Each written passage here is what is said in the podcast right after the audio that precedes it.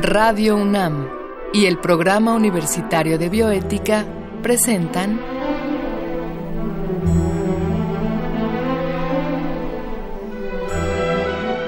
El Árbol de las Ideas.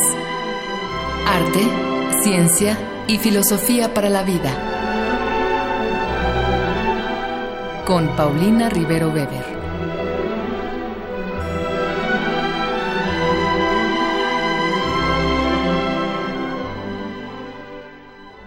Buenas tardes a todos los radioescuchas. Soy Paulina Rivero Weber, directora del Programa Universitario de Bioética.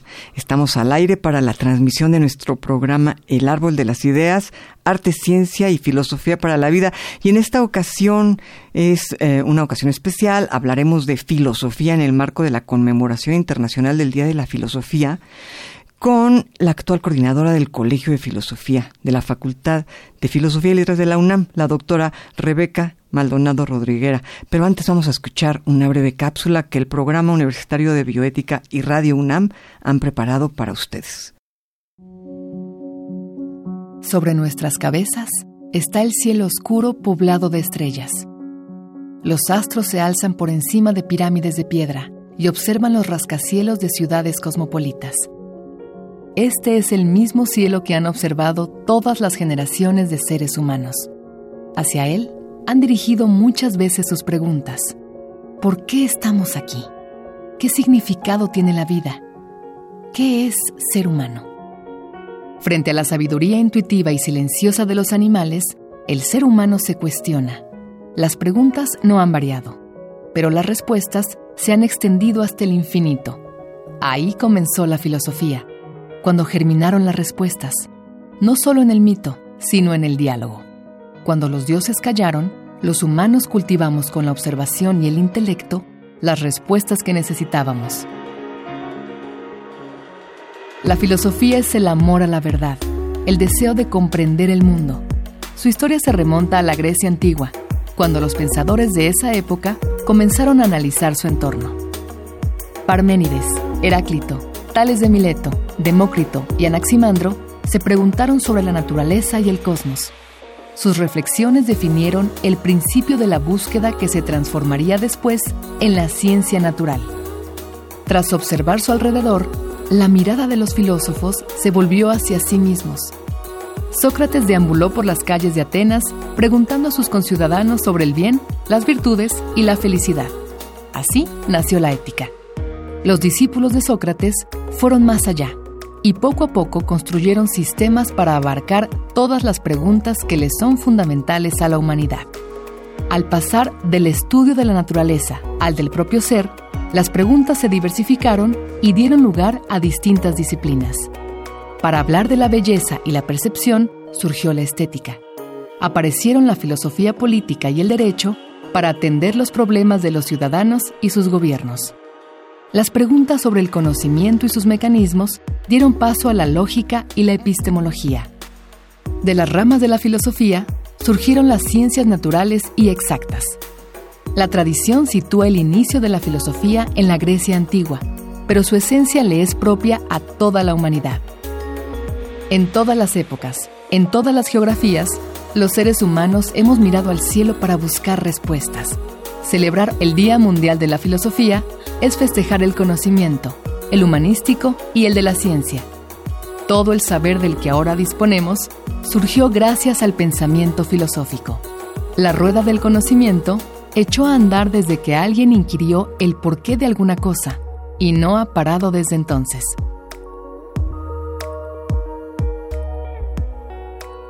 Pues como se los decía, eh, estamos hoy con la doctora Rebeca Maldonado Rodriguera. Ella es doctora en filosofía, como les decía, es coordinadora del Colegio de Filosofía en la UNAM, en donde también es profesora y dirige un seminario dedicado a los textos fundamentales de la Escuela de Kioto y el budismo. Ha publicado varios libros, entre los cuales pues yo podría mencionar Metáforas del Abismo, Itinerarios de Ascenso y Descenso en Nietzsche, Kant, La razón estremecida, La conciencia de la nihilidad en la poesía de contemporáneos para una hermenéutica de la muerte en la poesía mexicana. Rebeca, Gracias por aceptar estar acá.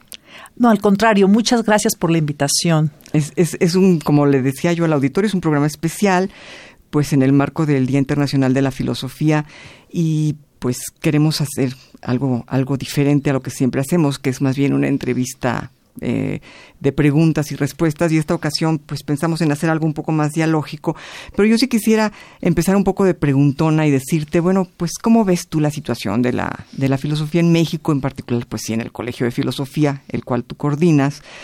Y bueno, ¿es la filosofía? ¿Se puede hablar de la filosofía? ¿Cómo, cómo ves tú esto?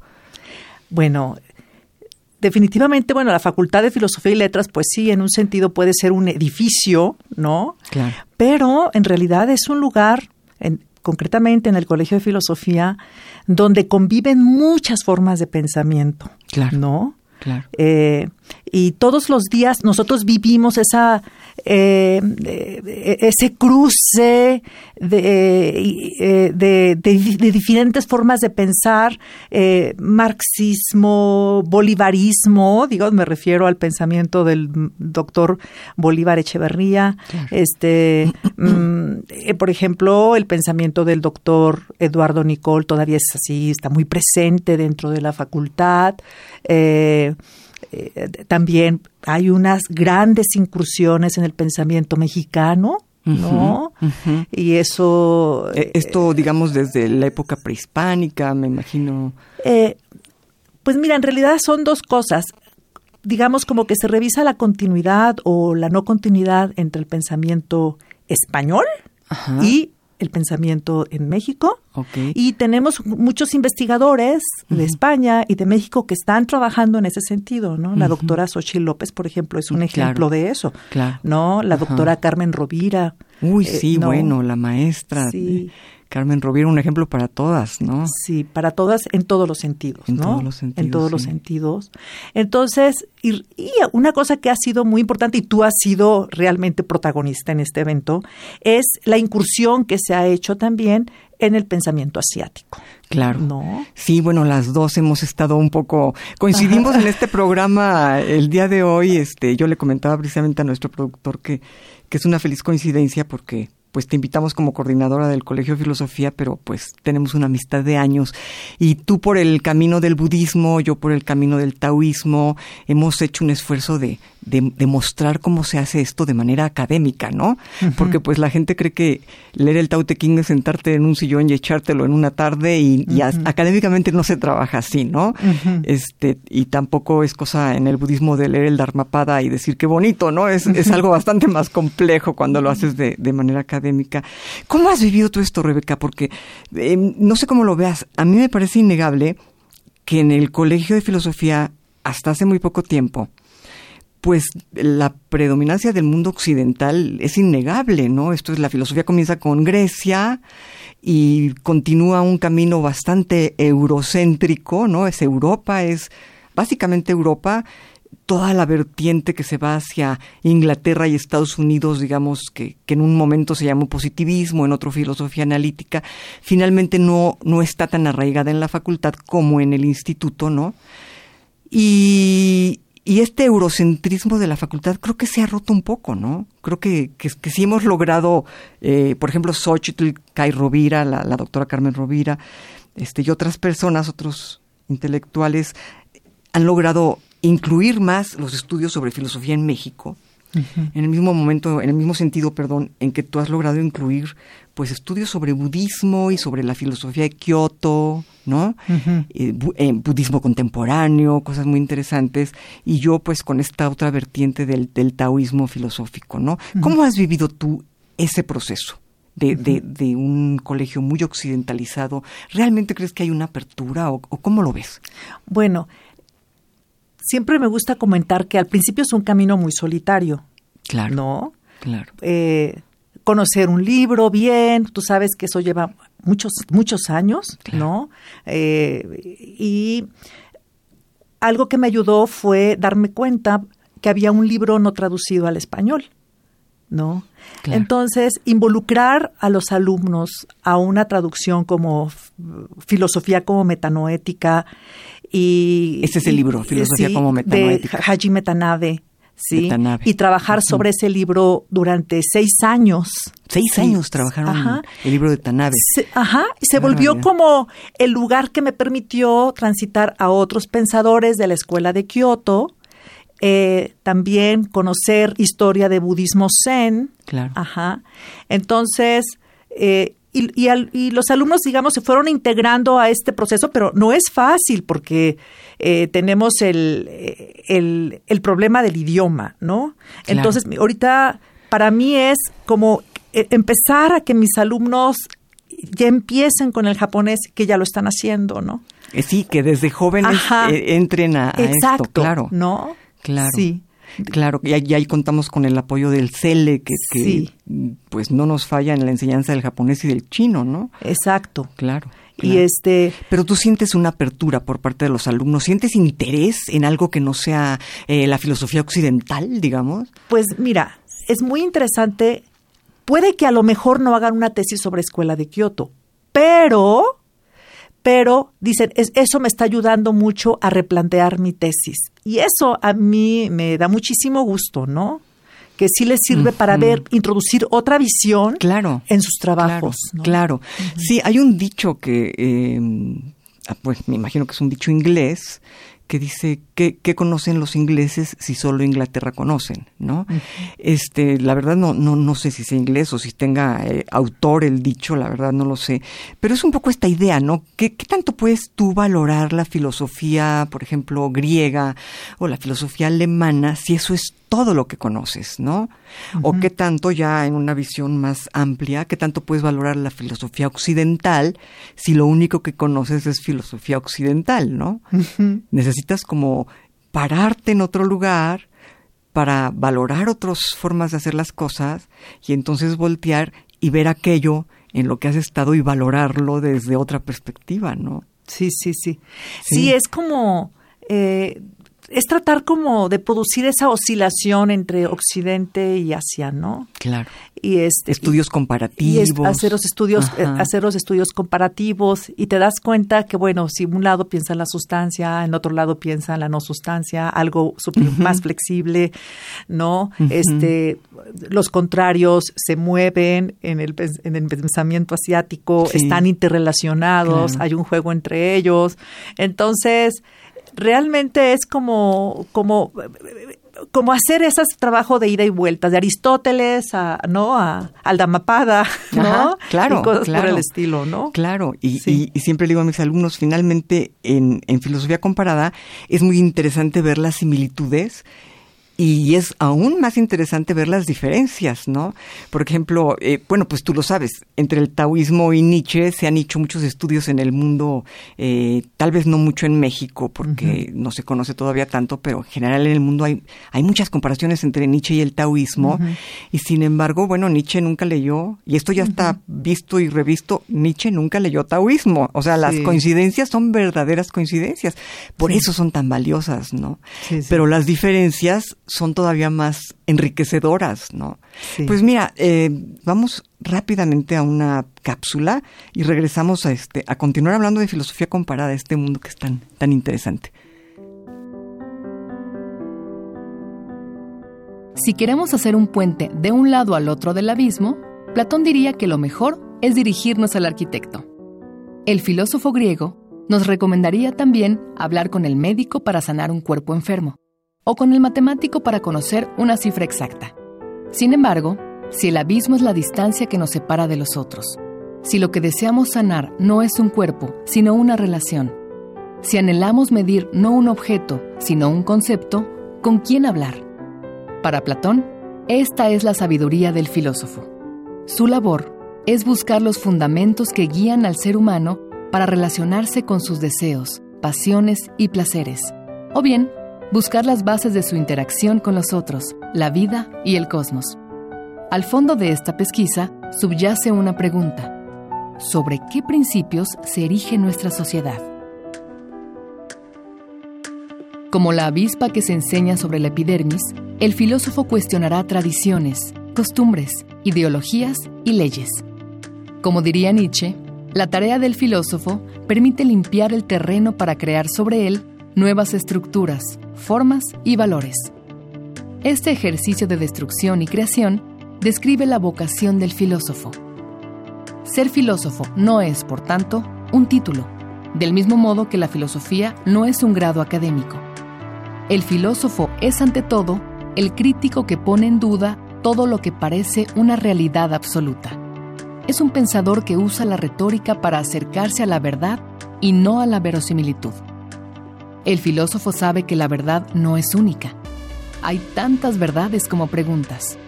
La verdad es como el agua que en su superficie refleja y cambia, y se mueven ondas cuando el guijarro lanzado desde la orilla se hunde en su profundidad.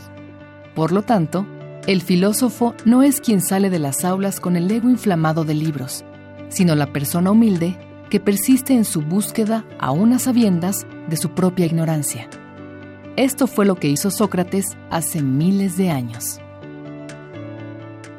Pues comentábamos esta cuestión del pensamiento comparado, ¿no? Eh, Oriente-Occidente, que bueno, está muy cuestionado llamarles Oriente y Occidente, el pensamiento en general de Asia, lo cual también está muy cuestionado porque es muy amplio. Asia llega el momento en que está todo tan cuestionado que no puedes hablar, pero esta comparación entre lo que se entiende como filosofía occidental y lo que se entiende como filosofía china, japonesa, hindú, todo, todo este mundo asiático, ¿no? Y yo te preguntaba cómo, cómo sentías tú la aceptación de los estudiantes, ¿no? Al, Bueno, yo aquí quiero decir una cosa, que antes de, del trabajo que, que pues hemos realizado nosotras, tú eh, con el daoísmo y yo con el, con el pensamiento japonés, está el trabajo que ha hecho la doctora Elsa Cruz. Elsa Cruz, completamente. En ella estaba pensando en el pensamiento hindú. Sí. Completamente. Yo creo que Elsa es el gran antecedente, ¿no? Una mujer con un, con un valor impresionante porque ella eh, decidió hacer esto y no, no pidió permiso, se, se puso a hacer sus trabajos, eh, lo hizo seriamente, ha formado alumnos como Oscar Figueroa, ¿no? Gente de primera. Sí. Y caray, pues sola, porque cuando ella comenzó con esto era ella y yo alguna vez llegué a escuchar comentarios sobre ella de grandes profesores que decían, bueno, pues Elsa iba muy bien, pero luego se fue con esas cosas raras de hinduismo, ¿no? O sea, la gente la veía como alguien que se perdió Sí. y ahora podemos verla en toda su grandeza como alguien que se creó a sí, misma, ¿no? Eso es muy importante, que la facultad, Paulina, pues sí se ha abierto, ¿no? Claro, se ha abierto mucho. Sí, se ha abierto muchísimo. Este, y porque también, pues hemos visto los frutos, por ejemplo, como tú dices, Oscar Figueroa, ¿no? Y. Wendy Phillips, ¿no? Que, que, que son grandes eh, grandes indólogos o no sé Sí, cómo, sí. podría cómo se podía, se podría denominar. decir pero eh, yo considero que que aparte de la de la de la filosofía comparativa y el reto comparativo que entrañan estos pensamientos meterte en un solo texto ya te da muchísimo, ¿no? O Sí, sea, es como, es, yo recuerdo que alguna vez tú me dijiste, es un mar inconmensurable, o sea, es que esto no termina. No tiene fin. No tiene fin, Sí. ¿no? Ajá. Entonces, por ejemplo, ahorita estoy trabajando una cosa de Jung y de un filósofo de la escuela de Kioto, y es muy interesante toda esta interpretación que se tiene del autodespertar. ¿no? Ah. En cómo lo piensa Jung y cómo lo piensa este, este, este, este filósofo, ¿no? Que Claro. es Chisuteru Ueda, ¿no? Es que es lo que te abre la perspectiva a comprender tanto al uno como al otro, ¿no? Poder ver lo que dice uno, lo que dice el otro, en qué coinciden y en qué, cuáles son las grandes diferencias, porque me haces pensar, por ejemplo, en, en muchas cosas coinciden Nietzsche y el taoísmo, toda esta valoración de la naturaleza, toda esta valoración de la forma de conocer preteórica, to- todo esto, ¿no? Pero la gran, gran diferencia está en la concepción de la naturaleza propiamente humana, que para Nietzsche es una naturaleza per se agresiva, que suele caer incluso en la violencia. Sí. Y el taoísmo en eso es un poco más ingenuo, parte de la posibilidad de que no, el ser humano tiene una naturaleza que puede acompasarse a la naturaleza en su totalidad y puede seguir las normas de la naturaleza. Y volteas a ver el mundo y dices, híjole, pues entonces, ¿qué nos pasó? Sí. no? O sea, bueno, eso es muy increíble del pensamiento oriental, la posibilidad que, que, eh, que ellos abren a la idea del autodespertar, ¿no? Porque digamos que en un sentido para ellos eh, la naturaleza, el cosmos, ¿no? Es algo absolutamente interrelacionado, ¿no? y digamos que cómo, cómo acontece eso en el ser humano es justamente el, flujo entre los contrarios, ¿no? ¿No? Están aconteciendo y como una idea de, de, de, que nosotros nos vemos siempre por ideas de bien, de bien y mal. ¿No? Completamente. Ellos no, ¿verdad? Ellos no. Eso, yo creo que esa es, eso creo que es una diferencia importantísima esta que estás tú destacando. Sí. Que nosotros tenemos todo, como decía Nietzsche, moralizado. Sí. ¿No? Decía Nietzsche, es, es tan fuerte esto que se parece a cuando creemos que el sol es macho y la luna es hembra. No, no, es una forma de hablar. Y el bien y el mal, claro que existen cosas buenas y malas, pero no en sí mismas, en la naturaleza misma, no existe el bien y el mal. Somos nosotros los seres humanos los que tenemos la responsabilidad y la opción de decir esto sí y esto no, porque esto es éticamente correcto y esto es éticamente incorrecto. Yo creo que ahí está nuestra responsabilidad. Sí, sí, de, ver cómo eh, las, hay distintas formas de concebir a los seres humanos, ¿no? Este, en, en, el cristianismo, en el budismo, en el taoísmo, ¿no? Sí, y, hacer esa indagación porque eso nos amplía nuestra conciencia, ¿no? Nos amplía nuestros horizontes de alguna manera, ¿no? Completamente. Ahora, e, este punto de partida que suele tener la filosofía asiática para darle un título más aceptable, que no es moralizante ni moralizador. Por otro lado, pues también también te pone un poco en la encrucijada de decir, bueno, cuidado, ¿no? Porque nosotros sí esto es, tenemos en México fenómenos como el narcotráfico, fenómenos como todos estos intentos que hace nuestra universidad por llevar la cultura a diferentes lugares. No puedes valorar por igual estos dos, estas dos formas de vida. Una sin lugar a dudas es buena y otra sin lugar a dudas es mala. Entonces, creo que lo que finalmente se abre en este mundo de la filosofía comparada, sobre todo en el ámbito de la ética, es cuestionarnos qué es el bien y qué es el mal, ¿no? Sí. Enfrentar, enfrentar este hecho tan tan radical que es que no encontramos el bien y el mal, digamos, en el mundo de la naturaleza, en los animales, en las plantas, que lo encontramos más bien en el ámbito humano y que eso no nos quita la responsabilidad, al contrario, nos la da con toda su fuerza. Claro, finalmente, justamente, lo, por ejemplo, Nishida Kitaro diría que el único fundamento del bien es la conciencia de la interconexión, ¿no? Cuando tú te vives separado, es fácil dañar al otro, ¿no?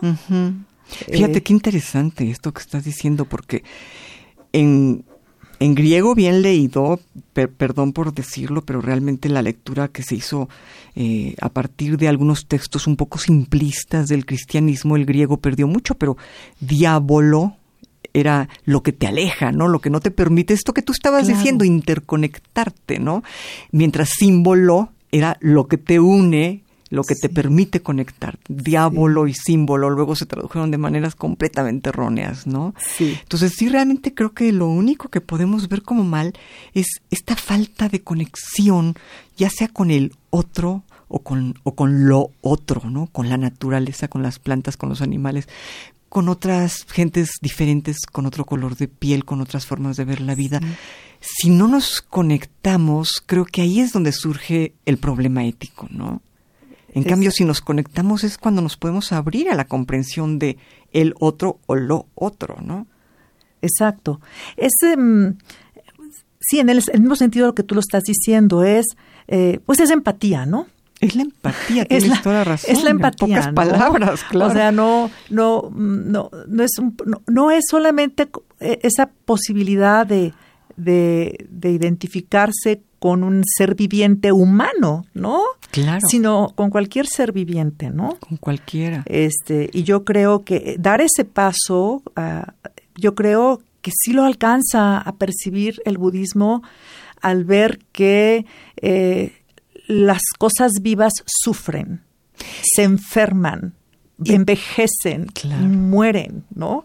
Y son las cosas sensibles, los seres sensibles, ¿no? Y eso es lo que es, digamos, alcanzar a, vislumbrar lo que es existir de otra manera y no meramente eh, una categoría ¿no? Mm, intelectual. Intelectual, ¿no? Sí, claro. Y yo creo que de alguna manera en, en Occidente Heidegger llegó a, llegó a ver algo de esto, ¿no? O sea, Heidegger a mi modo de ver, sí abre las puertas a una filosofía de otro tipo, a una filosofía, por llamarla de alguna manera, ecologista, ¿no? Con su idea de, pues, de que todo lo que es, ¿no? Todo aquello que es, hay que retroceder para poder verlo, en lugar de interferir, en lugar de, de pues sí, de interferir sin pensar en eso, ¿no? Y este, pues creo que finalmente, eh, como dice por ahí un filósofo, todo gran movimiento tiene tres momentos.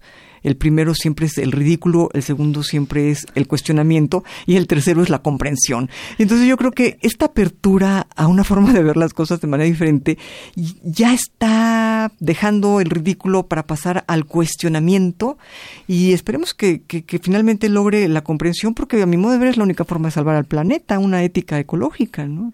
De otra manera, pues lo de menos es que se muera el ser humano, es que el, daño que les podemos hacer al planeta si seguimos como vamos, pues es terrorífico, ¿no? Sí. Sí, este o sea, definitivamente necesitamos abrir nuestras entendederas para saber que nuestro compromiso es con este presente, ¿no? Con este presente y que es todo lo que tenemos y que o nos apuramos o se nos va la oportunidad de salvar a nuestro planeta, ¿no? Exacto. Y pues Rebeca, qué gusto. Es, en, todas las entrevistas me ha pasado lo mismo. Siento que el tiempo se me va como agua, pero en particular, pues contigo, con esta costumbre que tenemos de hablar y hablar, eh, pues se me fue, siento que fueron tres minutos y me imagino que ya fue el tiempo de, despedirnos de nuestro auditorio. Pero no sin antes darte las gracias. Ay, muchísimas gracias, muchísimas gracias por, por invitarme y, y bueno, siempre para mí es un placer hablar de, de estos temas, ¿no? Porque creo que le hacen falta a, nuestro tiempo, ¿no? Completamente. Espero que estés por acá pronto otra vez, que me aceptes robarte de la coordinación del Colegio de Filosofía otro ratito para para seguir platicando. Con mucho gusto. Y bueno, pues muchas gracias a los radioescuchas por, por estar con nosotros. Eh, yo quiero agradecer también la producción de Marco Lubián, en controles técnicos, muchas gracias, Susana Trejo. Y escuchamos la voz de Gisela Ramírez en las cápsulas, cuyo guion esta ocasión ha sido de Andrea González y Janik Rojas. Se despide de ustedes una servidora, Paulina Rivero Weber.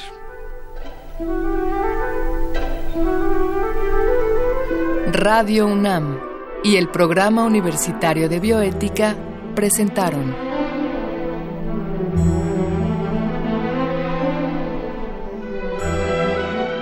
El Árbol de las Ideas. Arte, ciencia y filosofía para la vida. Con Paulina Rivero Weber.